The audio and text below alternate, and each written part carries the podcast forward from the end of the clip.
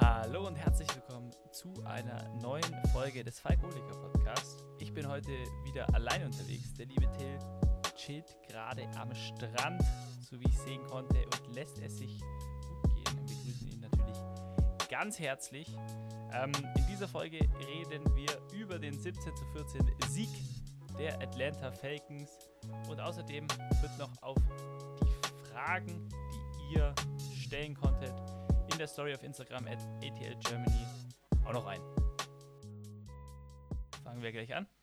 Das Spiel, wie gerade eben schon gesagt, gegen 17 zu 14 für die Falcons aus. Arthur Smith konnte seinen ersten Sieg als Head Coach der Atlanta Falcons holen.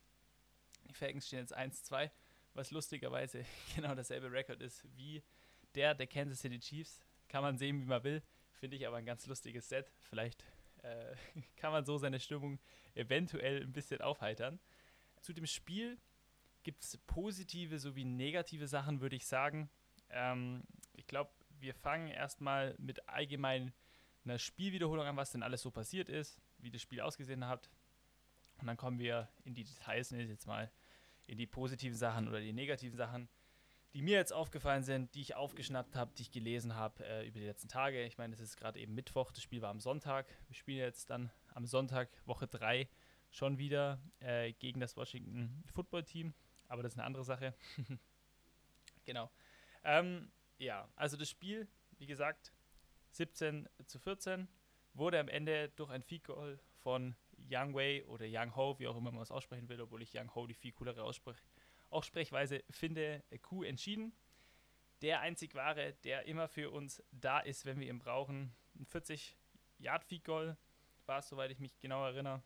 Das von einem sehr guten Drive von Matt Ryan und vor allem mit Kyle Pitts, über den wir auch noch sprechen werden, äh, ermöglicht wurde. Das Spiel an sich war relativ äh, ja, langweilig bis. Es war einfach kein schönes Footballspiel eigentlich. Also es gab am Sonntag auf jeden Fall schönere Spiele, die man sich hätte angucken können. Es war nämlich so, die, Fa äh, die Falcons, die Giants haben zwei Ficos geschossen. Die Falcons konnten sich dann äh, einen Touchdown holen. Die Giants haben nachgelegt, haben dann eine Two-Point-Conversion konvertiert und so stand es 14 zu 14. Dante Fowler, Dante Fowler ähm, kam dann mit, einer, mit einem wichtigen Play, einem wichtigen äh, Strip-Sack. Am Ende Klatsch und äh, Daniel Jones ist glücklicherweise tatsächlicherweise draufgefallen. Ähm, aber das hat ermöglicht, dass die Giants nicht mehr konvertieren konnten und keinen Touchdown mehr machen konnten. Ähm, was dann dazu geführt hat, wie gesagt, dass wir äh, die Uhr runterlaufen konnten mit diesem letzten Drive, der relativ gut war und ja, ein gutes Spiel dann gewinnen konnte. Ja, zum Spiel sonst noch.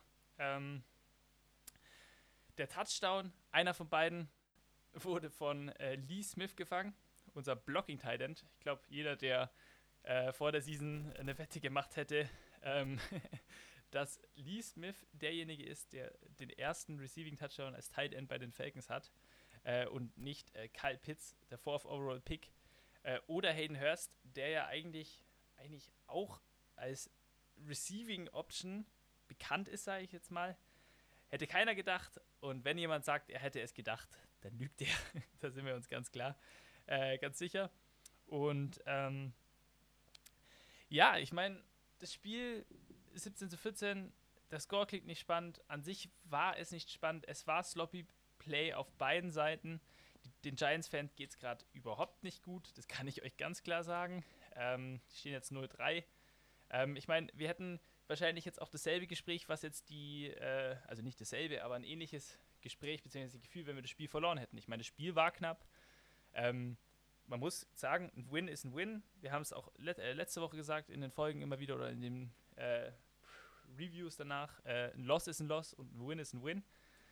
Aber ich meine, das Spiel hätte auch anders ausgehen können. Hätte äh, Dante Fowler jetzt hier nicht den Pla äh, Play gemacht, hätte Matt Ryan seine zwei Interceptions also fangbaren Interceptions wären die gefangen worden vom Defender, also vor allem diese eine in der Endzone, wo Matt Ryan mehr oder weniger einfach nur den Defender direkt angeworfen hat, was überhaupt nicht klar geht eigentlich, vor allem für so einen Veteran wie Ryan. Ähm, glücklich für uns auf jeden Fall, aber wie gesagt, wir hätten jetzt auch, glaube ich, ein anderes Gespräch führen können, beziehungsweise einfach die, wir hätten das Spiel auch verlieren können. Ganz klar, es war Sloppy Football von beiden Seiten, ähm, aber da kommen wir gleich nochmal drauf zu sprechen. Fangen wir mit einem schlechten an und dann kommen wir zum Guten, dass wir die Folge, ich mal in einem guten ja, Ton verlassen, weil immerhin ist es ein Win, der erste Win unter dem neuen Regime und es war ein wichtiger Win. Wie ich bei der Preview-Folge mit Big Blue Germany gesagt habe, glaube ich für beide Teams ein unglaublich wichtiges Spiel gewesen. Also Moral, moraltechnisch und einfach für die komplette Season.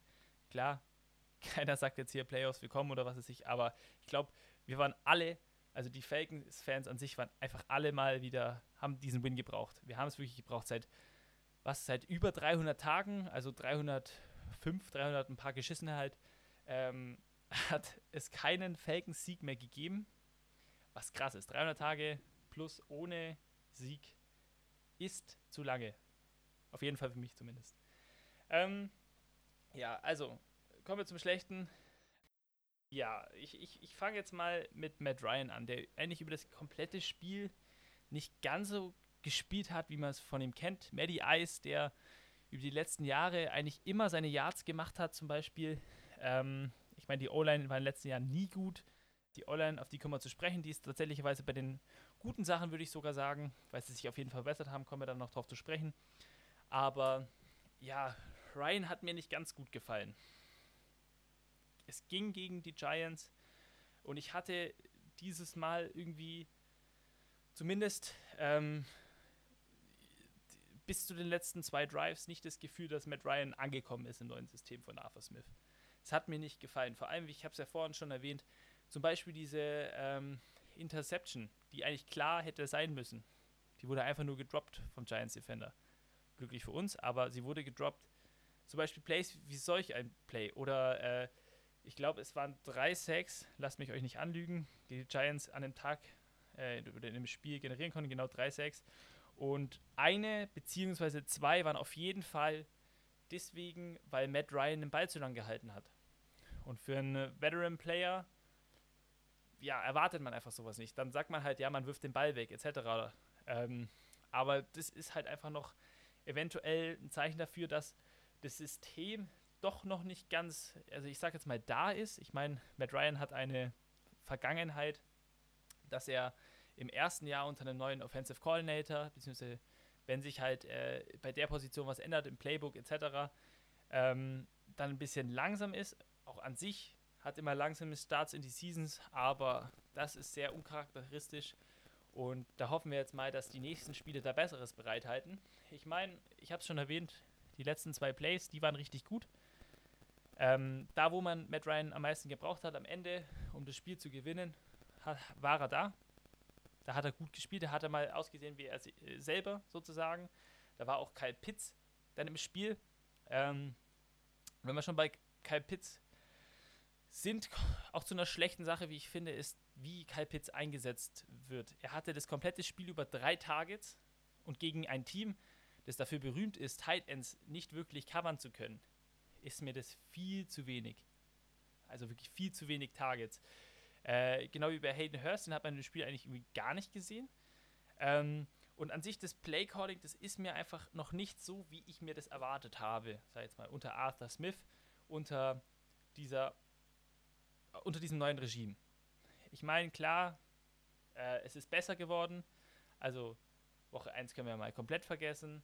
Woche 2 mehr oder weniger auch. Äh, und Woche 3, es war jetzt schon, sei jetzt mal in Ordnung, aber es ist, so kommen wir nicht weiter. So gewinnen wir kei keine Spiele. Ich meine, es sind wenig Punkte gefallen und gegen die Giants Defense, die wirklich jetzt auch, die haben jetzt auch im Spiel im ersten Quarter ihren Mittellinebacker äh, Blake Martinez verloren was ein herber Rückschlag ist, also Mittellinebacker mitten im Spiel zu verlieren, ja, brauchen wir nicht drüber reden, ist wirklich bitter, vor allem für die Giants, wo er ja ein Bright Spot ist bei ihnen.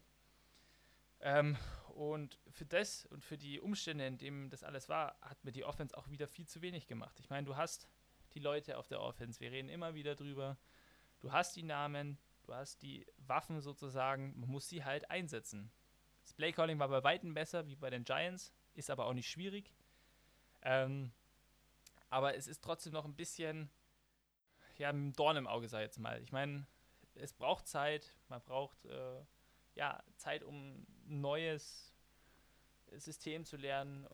Vielleicht ist es noch nicht ganz angekommen bei allen. Also, man wird ja auch zugeredet, vielleicht hat zum Beispiel Kyle Pitts auch nicht das komplette Playbook auf einmal bekommen, weil Thailand ist eine schwierige Position zu lernen in der NFL, der Sprung vom College. Ähm, und an sich weiß ich nicht, vielleicht irgendwie sind sie auch alle noch nicht so in Sync. Ich meine, diesmal waren auch wieder, glaube ich, ein Play dabei oder zwei, wo ich glaube, ein Receiver war es. Ich weiß, mir fällt, äh, ich weiß nicht, ob es äh, Zacchaeus war oder Tajay Sharp oder äh, ja, wo dann gefragt ja, what's the play? Äh, und das ist einfach mehr oder weniger unakzeptabel. So gewinnt man keine Spiele gegen kompetitive Teams. Kommt natürlich wieder die Frage auf, sind jetzt die Falcons ein kompetitives Team? Für mich will ich immer, dass sie kompetitiv spielen. Ich will guten Football spielen. Ich möchte keinen schlechten Football sehen, so wie in Woche 1 war ein unglaublich schlechtes Spiel. Das Spiel war auch, wie schon gesagt, ein langweiliges Spiel. Also hätte man sich lieber als Nicht-Falcons-Fan bzw. Giants-Fan einfach andere Spiele angeguckt, ganz ehrlich. Ähm, und ja, da, da, müssen wir jetzt gucken, wie es jetzt da weitergeht, ob die Verwendung von, also ich rede immer über Kyle Pitts, weil er wurde halt an Fourth Overall gedraftet. Es ist ein Tight es ist in Ordnung. Tight brauchen lange, aber irgendwie wird er mir nicht genug eingesetzt. Und man hat ja am Ende in den letzten äh, zwei Drives gesehen, er hat zwei wirklich wichtige, also spielentscheidende Catches gemacht. Über, also lasst mich kurz die, die Stats raussuchen für Kyle Pitts. Ähm, Kyle Pitts, äh, zwei Receptions für 35 Yards. Ähm, es waren wichtige äh, Catches. Es war der eine, eine Catch dann am Ende, der dazu geführt hat, dass wir die Zeit runterlaufen lassen konnten, mehr oder weniger. Und Young Iku eine gute Feldposition hatte, 40 Yards. Da muss man jetzt noch mehr gucken, was da in Zukunft passiert. Andere Sache, äh, wenn wir zu einem Receiver kommen, zu einem anderen, äh, Ridley hat mir ein bisschen scheu ausgeguckt. Calvin Ridley. Er ist ein paar Mal, ähm, weiß ich, hatte irgendwie, also bin ich der Einzige, der es gesehen hat. Ich habe es auch gelesen gehabt äh, und auch äh, ja, bei mehreren Seiten, ähm, dass er irgendwie so ausgeguckt als würde er Contact, äh, also vermeiden sozusagen. Und das ist irgendwie, kennen wir nicht von ihm und wir brauchen immer auch dieses Breakout-Game von ihm, das wir dieses Jahr noch nicht hatten. Und irgendwie passt irgendwas nicht. Also es ist irgendwie eine rote, also das heißt eine rote Flagge, es ist was, was man beobachten muss, weil es ist uncharakteristisch und es ist sehr komisch, ja. Noch zu der Offensive Line, die ich jetzt, wie ich glaube, ich habe es vorhin schon gesagt, eigentlich als eine Verbesserung ansehen würde. Aber da habe ich noch eine Sache, nämlich unseren Right Tackle Caleb McGarry, der vor zwei oder drei Jahren First Round Pick war, zusammen mit Chris Lindstrom, ist jetzt irgendwie die letzten zwei Jahre hat er sich nicht wirklich verbessert. Er macht nicht den Sprung, den man sich von ihm erwartet. Er ist, soweit ich weiß, auch bei äh, PFF-Grading. Klar, PFF-Grading ist PFF-Grading. Man kann da jetzt viel rein interpretieren oder nicht. Aber hat nicht so eine gute Grade bekommen. Und er hat auch in einem Spiel, also er hat kein gutes Spiel gehabt. Wenn man schon sein äh, Play nimmt, also sein, seine Spielweise, die jetzt nicht in, ja, nicht besser ist als die Norm, sage ich jetzt mal, war es für ihn auf jeden Fall ein schlechtes Spiel. Und das ist in der Offensive Line, die jetzt mit ähm, äh, ihm eben Caleb McCarry, Right Tackle, dann äh, den Center Matt Hennessy und dann noch Jalen Mayfield äh, auf, Left, äh, auf der Left Guard Position diese drei Lücken hat, wirklich concerning. Vor allem, weil er halt ein First-Round-Pick war, jetzt schon eine äh, Weile in der NFL spielt und es fehlt halt diese Verbesserungen. Es fehlt halt einfach und das ist halt schade. Müssen wir die nächsten Wochen noch auf, äh, angucken, aber reicht mir noch nicht, reicht mir noch nicht. Ähm, genau, dann, dann würde ich jetzt ähm, zu den guten Sachen des Spiels kommen. Nämlich fangen wir gleich an bei Grady Jarrett, der also ich fange mit ihm jetzt an, weil er auch eine nicht unbedingt schlechte Sache hatte, aber eine komische Sache, eine lustige Sache mehr oder weniger eigentlich schon. Nicht bei der Two-Point-Conversion, äh, die die Giants probiert haben, ist Daniel Jones gelaufen gegen Grady Jarrett und in 99% der Fälle gewinnt Grady Jarrett dieses Matchup, aber in diesem Fall hat es äh, Daniel Jones mehr oder weniger gewonnen und Ray Jarrett konnte ihn nicht stoppen und hat somit die Two-Point-Conversion konvertiert. Es ist nichts, wo man sich jetzt Gedanken machen muss. Äh, wie gesagt, es passiert in 99% der Fällen, dass äh, Ray Jarrett ihn einfach nur vernichtet, aber diesmal war das Momentum halt irgendwie so gelegen. Also Daniel Jones ist ein großer Dude. Ähm, aber es sah ja lustig aus. Ihr wisst bestimmt, über welches Play ich rede. Ähm, genau. Grady Jarrett äh, auch wieder einen Sack gehabt in dem Spiel unglaublich guter Spieler, unser bester in der äh, Interior. Defensive Line, die Stütze und weiterhin einfach nur ein Grady Jarrett-Fan. Ich meine, das ist die, der Stein, der Grundstein, der uns nie im Stich lässt. Und dieses Spiel hat man wieder gesehen, warum. Marlon Davidson, der Rookie vom letzten Jahr, der Second Round Pick, hat sich ja äh, eine, ich glaube, es war eine Knöchelverletzung zugezogen. Ähm, ich weiß nicht, ob er jetzt raus ist. Das habe ich bisher noch nicht herausfinden können. Beziehungsweise ich habe nicht nachgeguckt, muss ich euch ehrlich gestehen. Ähm, aber ich habe gesehen, er ist vom Feld gegangen und ich hatte vorhin irgendwie was drüber gelesen. Ähm, aber ja, ich meine, schade für ihn, weil er hat jetzt über die letzten Wochen eigentlich immer relativ gut ausgeguckt. Äh, und das Duo gefällt mir eigentlich ganz gut. Ähm, wird man sehen. Dann Dante Fowler, bleiben wir gleich bei der Defensive Line. Hatte es vorhin schon erwähnt, hat den unglaublich wichtigen äh, Strip-Sack. Bisher verdient er sich diese Incentives, die er, glaube ich, bei 10 Sacks sind, glaube ich, bekommt. Äh, ist, er, ist er auf der richtigen, ja, den roten Faden gefunden, äh, um diese 10 Sacks zu erreichen, um sich sein Geld zu verdienen. Und bisher ist es sein Geld wert. Ich meine, dieser, dieser, äh, es war, glaube ich, bei Third Down, dieser Strip-Sack, wo Daniel äh, Jones dann draufgefallen ist. Unglaublich wichtiger Play. Er gefällt mir immer besser. Klar, die äh, Giants äh, O-Line ist die Giants O-Line. Sie ist nicht die Creme de la Creme. Aber we take it, we take it. Er spielt Woche für Woche. Äh, bisher überraschend gut, also nicht so, wie man es letztes Jahr von ihm gekannt hat. Ähm, und das ist auf jeden Fall ein Brightspot, über den man sprechen sollte. Dann ein anderer Defender auf der defensiven Seite, über den man sich über Jahre jetzt schon aufregt, mehr oder weniger, ist Isaiah Oliver. Und der hat dieses Spiel, das ja, beste Spiel seiner Karriere abgeliefert. Wenn man sich mal das Grading anguckt und auch an sich hat die Tackles gestimmt. Er hatte sogar ein, ähm, er hat äh, Evan Ingram den Ball, äh, also gestrippt sozusagen, was zu einem Turnover geführt hat. Unglaublich gutes Play. Und ich glaube, es hat ihm wirklich gut getan, da die Positionen mehr oder weniger zu wechseln. Also nicht äh, eher auf der Outside, sondern mehr in der Inside zu spielen.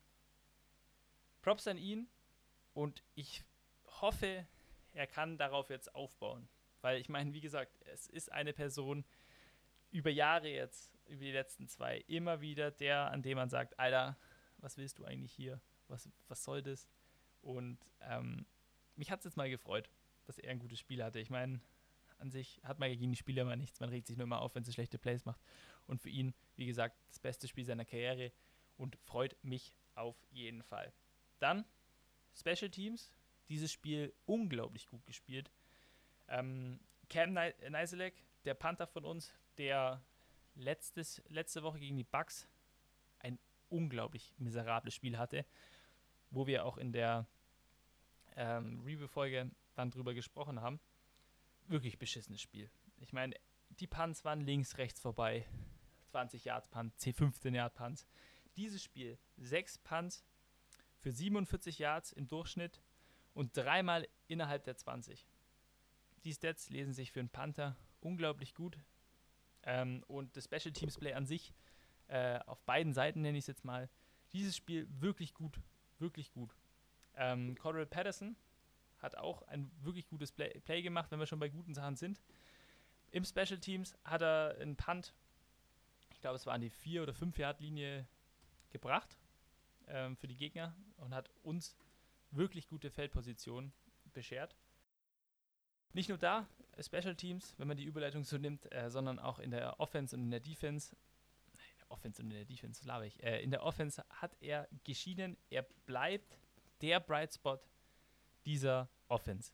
Er hat wieder, lass mich die Stats kurz erzählen. Hier, äh, sechs Receptions für 82 Yards Äh, und Rushing Yards hat er 20 auf 7 Attempts. Also Rushing geht nicht so ab, aber out of the backfield fängt er die Bälle und er kreiert wirklich Plays. Und es gefällt mir wirklich gut. Die letzten zwei Wochen schon der Bright Spot gewesen. Die große Überraschung auch. Ich meine, er ist seit ein paar Jahren in der Liga, wurde noch nie so wirklich ähm, eingesetzt.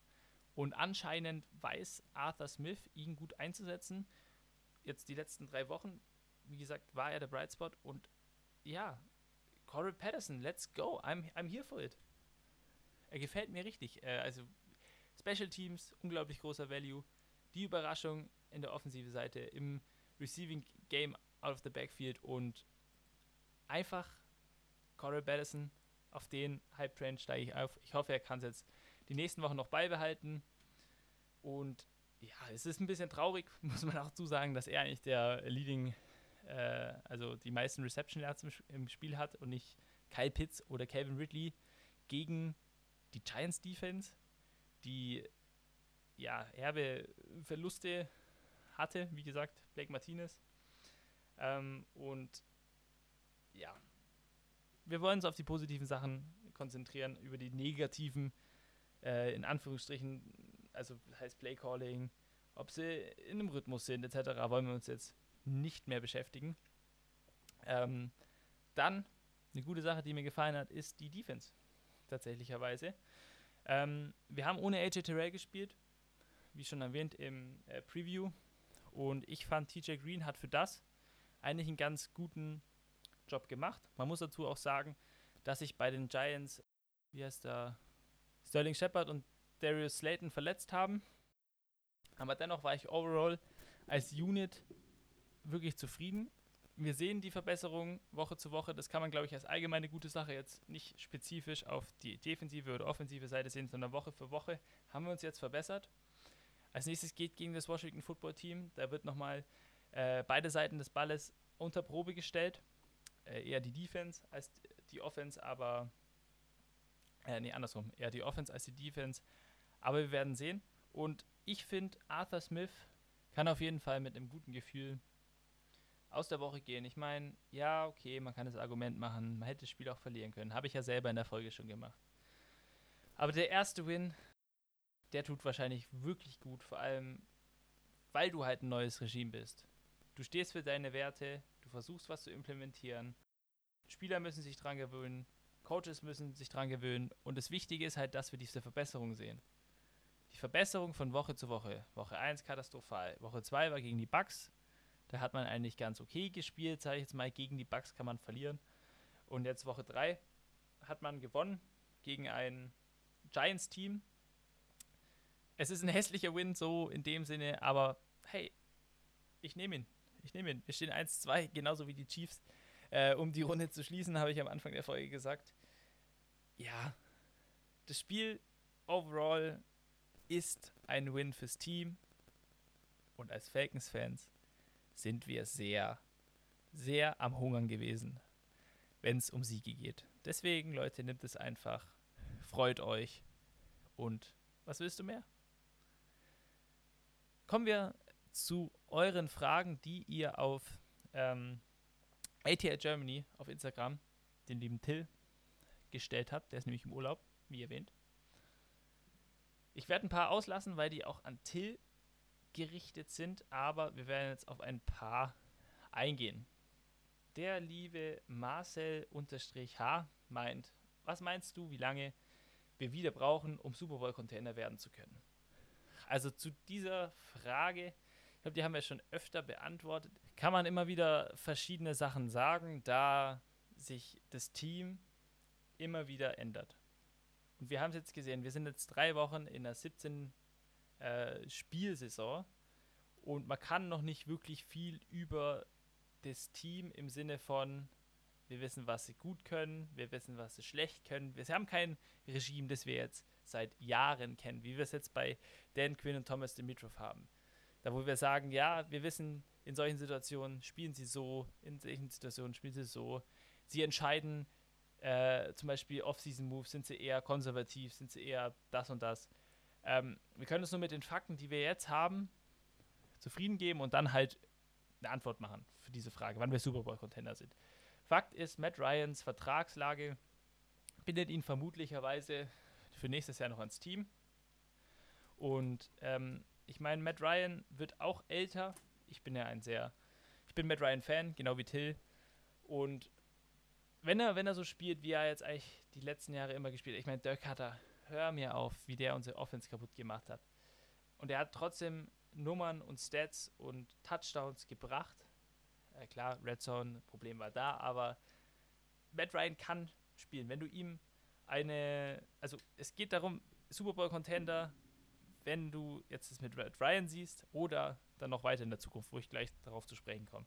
Äh, mit Matt Ryan ist es so, wenn du Matt Ryan eine, wir mal, mittlere Defense gibst, so Top äh, 12 bis 17 in dieser Range der Liga äh, und eine halbwegs solide O-Line, war es in der Vergangenheit so, dass er abliefern kann auf MVP-Level. Man hat es gesehen, 2016 war es genau dasselbe. Du hattest zwar Julio Jones, klar, Julio Jones ist Julio Jones, brauchen wir uns nicht unterhalten, aber du hast Kyle Pitts an 4 genommen, der Tight der braucht, du hast jetzt dieses eine Jahr, dieses Season, um das System zu etablieren.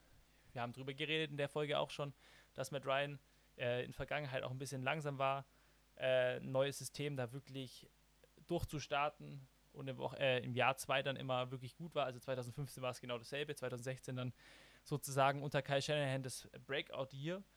Und deswegen glaube ich, dass wir, also ich sage nicht, dass wir ein Super Bowl-Contender nächstes Jahr werden, aber wenn alle Würfel richtig fallen, wenn wir die richtigen äh, Free Agent Signings machen, wenn wir Matt Ryan noch haben als soliden Quarterback, Calvin Ridley als Wide Receiver Number One, Kyle Pitts in Jahr 2, der, okay, Titans brauchen normalerweise immer zwei, drei Jahre, der vielleicht mal ein bisschen besser ist. Er sieht im Blocking Game wirklich gut aus. Das war ja die eine Sache, wo wir gesagt haben, ja, da braucht er vielleicht noch ein bisschen länger, bis er da gut ist, aber das war jetzt, macht er, macht er bisher sehr, sehr gut. Da ist er eher das Receiving Game, äh, die Sache, wo man sagt, ja, da habe ich mir ein bisschen mehr erwartet, was vielleicht aber auch am Playcalling liegt. Ähm, genau, und wenn dann das Playcalling mal wirklich etabliert ist, wenn jeder auf einer Seite ist und die Defense unter DMPs, ähm, wie gesagt, in dieser Range von 13 bis 17 irgendwie äh, einfach eine Average Defense ist in der Liga, könnten wir einen Shot am Super Bowl haben. Nicht als First Seed oder so, aber in der Wildcard uns ein bisschen so reinschmuggeln, dann zwei wichtige Spiele gewinnen und dann kann man uns da schon sehen. Und ich meine, ist wieder äh, Philosophie-Sache. Ich habe ja gesagt, entweder man sieht es in der Matt Ryan-Ära, nenne ich es jetzt mal, also das nächste Jahr, oder man sagt, ja, man trennt sich von Matt Ryan, man nimmt einen jungen Quarterback ähm, und baut darauf auf. Macht ein junges Team und hat dann über die nächsten Jahre ein kompetitives Team, baut darauf auf, baut auf Arthur Smith und Terry Fontenot als Frontregime auf. Die müssen halt die richtigen Entscheidungen treffen. Aber ich meine, Till und ich waren eigentlich ein richtig, richtig, äh, richtiger Fan von Arthur Smith. Aber die, in der ersten Woche hat es ein bisschen geschwankt, in der zweiten war es auch nicht viel besser, aber man sieht, wie gesagt, diese Verbesserung. Man sieht, sie, äh, wenn man jetzt viele Penalties hatte, Woche 1, wenn man jetzt dran denkt. Woche 2 war es besser. Man sieht, die nehmen, was sie sehen auf dem Film, die kümmern sich drum und fixen es. Nicht alles, um Gottes Willen. Schaffst du eh nicht. Also, ihr wisst, was ich meine. Ähm, und deswegen sage ich, wann wir Super Bowl-Contender werden können, als offensichtlicher Super Bowl-Contender, würde ich sagen, braucht es unter demselben Regime, unter einem Regime, das Arthur Smith und Terry Fontenot heißt, die gute Entscheidungen treffen. Ich glaube, ein, nach einer Season ist es immer schwer zu sagen. Wenn sie gute Entscheidungen treffen, sei jetzt mal über, sagen wir in fünf Jahren, kann man uns da sehen als wirklich gutes, solides, junges Team. Weil, also junges in dem Sinne von, wir bauen jetzt da auf ein junges Team auf und das spielt dann zusammen, etabliert das System, wir draften richtig, wir machen Free Agent Signings und dann kann man uns da sehen. Oder du sagst, ich bin äh, auf dem Matt Ryan Hype Train, ich sag nächstes Jahr, äh, Jahr zwei, unter Arthur Smith in neuen System. Und nächstes Jahr müssen wir dann mit der Vertragssache mit Dion Jones zum Beispiel oder vorher Ulukun ähm, gucken und die äh, Defense muss mediocre sein, wie gesagt. Dann kann man uns auch nächstes Jahr als äh, sneaky Playoff-Contender und dann ein paar wichtige Spiele gewinnen und dann in den Super Bowl kommen. Aber die Kansas City Chiefs werden wir jetzt in nächster Zeit auf jeden Fall nicht. Das kann ich dir versprechen. Genau. Ganz schön lange über die Frage geredet, tatsächlicherweise. Aber so ist es manchmal, da verliert man sich. Und die Fanbrille hat man natürlich bei solchen Diskussionen immer auf. Also da braucht man gar nicht drüber reden. Aber jedem das seine. Ähm, und ja, wie gesagt, unter Arthur Smith mit Terry Fontenot einfach Time will tell einfach auf sich zukommen lassen. Und später in der Season kann man dazu mehr sagen oder beziehungsweise eine bessere Aussage treffen. Ähm, dann der liebe Konrad Hans fragt, warum klappt es nicht halbwegs vernünftig, Pass-Defense zu spielen? Die Frage beziehungsweise die Antwort zu der Frage möchte ich eigentlich relativ kurz halten. Es war halt in der Vergangenheit so, dass der, der, die Defensive Line einfach überhaupt keine Pressure generieren konnte. Du kannst von deiner Secondary nicht erwarten, dass äh, sie die gegnerische äh, Offense für sieben Sekunden lang decken kann. Das geht nicht. Dann laufe ich mich sogar frei. Mehr oder weniger. Ähm, das geht alles mit Einser jetzt mal. Und das Talentlevel, also jetzt zum Beispiel, wenn man sich die Starting Safeties bei uns anguckt, mit Eric Harris äh, und Carmen, ist es jetzt nicht, also die, die, die bringen jetzt auch nicht, es sind keine Star Safeties etc. Und du hast einen jungen Corner, einen AJ Terrell, der wirklich gut aussieht, ein Bright Spot in der Defense ist, aber du brauchst halt das Talent. Und wie gesagt, Pass Defense ist viel. Wenn der gegnerische Quarterback Zeit hat, dann hast du eine schwere Zeit. Das siehst du bei Matt Ryan auch. Wenn er Zeit hat, hat er besseres Spiel, er macht die Yard, er bringt den Ball an den Mann. Wenn du keine Zeit hast, die ganze Zeit äh, vier Leute in der Fresse hast, genau wie Justin Fields zum Beispiel, hatte in der Durchschnitt wie viel, also jetzt in Woche 3, 0, was weiß ich, waren es glaube ich 0,87 Sekunden oder so in Durchschnittszeit. Da läuft sich keiner frei, da kriegt keiner Separation, nur die ganz wenigsten und dann auch nur auf einer designten Route dafür. Ähm, und das ist mehr oder weniger die Achillesferse der Pass-Defense, würde ich jetzt mal behaupten. Wenn Tills da wäre, der könnte bestimmt noch seine äh, Live-Football-Erkenntnisse hier mitteilen, aber das ist immer so meine Meinung, wenn es um Pass-Defense geht und Atlanta äh, hat in letzter Vergangenheit gezeigt, dass sie einfach die Trenches nicht können. Auf beiden Seiten. Und auf Defensive-Seiten natürlich nochmal extrem mehr. Ja. Außer Great Jared. Wir lieben dich, Great Jared. Dann kommen wir zu einer Frage von Titans-Deutschland. Äh, bist du jetzt auch ein bisschen Titans-Fan? Ich glaube, er geht da darauf ein, wegen dem Julio Jones Trade. Die andere Frage, die er gestellt hat, die stelle ich dann Till, wenn wir das nächste Mal zusammen eine Podcast-Folge haben. Äh, auf die Frage, ob man jetzt ein bisschen Titans-Fan ist wegen Julio Jones, werde ich jetzt auch mal ganz kurz antworten. Ich will mich auch kurz halten. Ähm, nämlich, äh, was heißt Titans-Fan? Ich fand auch äh, letztes Jahr die Titans schon ein bisschen, ich sage jetzt mal, einer der sympathischeren Teams. Mit Derrick Henry, AJ Brown und was Mike Revel da zusammenstellt. Für mich persönlich aber hat jetzt nur weil Julio Jones jetzt zu ihnen gegangen ist, dass die Titans nicht unbedingt sympathischer gemacht. Ich meine, das, was wir jetzt die Offseason da erlebt haben, äh, da hat, glaube ich, auch keiner Bock gehabt. Man hat ein paar Infos erfahren. Man hat die Situation gefahren, dass er raus wollte. Er wollte wechseln. Ähm, und klar, Julio Jones in Blau mit der Nummer 2 zu sehen, ist sehr, sehr komisch. Werde ich mich auch wahrscheinlich nie dran gewöhnen können. Ähm, weil ich seitdem ich Football gucke, halt auch einfach nicht anders kenne. Aber sympathischer würde ich es jetzt nicht nennen. Aber wie gesagt, ich bin da. Ich mag die Titans eigentlich eh. Finde ich ein sympathisches Team, deswegen passt das so.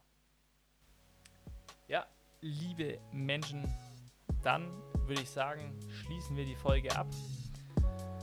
Danke für die Fragen, die ihr auf Instagram gestellt habt. Ähm, wir sind nicht äh, ganz zu allen gekommen, aber die Folge ist auch jetzt tatsächlicherweise schon lang genug. Äh, und wie gesagt, die eine hebe ich mir auf äh, für, wenn Till wieder zurückkommt. Spiel der Woche 2.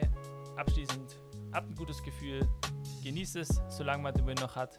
Ähm, und mit einem guten Gefühl am Sonntag ins Bett gehen kann. Und als nächstes spielen wir gegen das Washington Football Team. Ich weiß nicht, ob ich da äh, eine Folge schaffe allein. Ähm, Spiel wird auf jeden Fall spannend. Mal gucken. Äh, die haben jetzt gegen die Bills ordentlich kassiert.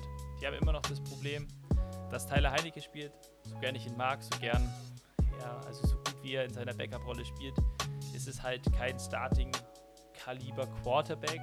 Ähm, Defense muss ich äh, mit Gary Terry zufrieden geben. Ich hoffe, AJ Terrell spielt. Ja. Und äh, die, die Offensive Line ist das große, das große Thema, äh, weil der Pass Rush von den, vom Washington Football Team darf man auf jeden Fall mit den Skill-Playern, äh, die sie da haben, nicht unterschätzen. Und dann bin ich mal gespannt, wie viel Zeit Matt Ryan hat, um da irgendwas ja, zustande zu kriegen, sag ich jetzt mal. Wir werden sehen. Aber ich würde sagen, euch viel Spaß diesen Sonntag beim Gucken, falls wir uns nicht mehr hören, falls ich die Folge nicht mehr schaffe. Aber denkt dran, es ist umsonst. Ähm, folgt at ATL Germany auf Instagram Till, sodass ihr hier mit uns kommunizieren könnt für Updates für Spiele, für Updates zu den Atlanta Falcons. Ihr könnt gern bei mir und meinen Jungs at Football Weizen vorbeigucken. Wir haben einen Podcast, bei dem es über die komplette NFL geht. Ihr könnt auch eine Runde Football spielen, könnt ihr dann alles erfahren. Ich will nicht so viel Eigenwerbung machen. Es soll hier um die Falcons gehen. Und wie schon gesagt, euch viel Spaß am Sonntag. Danke fürs Zuhören. Gjør altså. Se oss.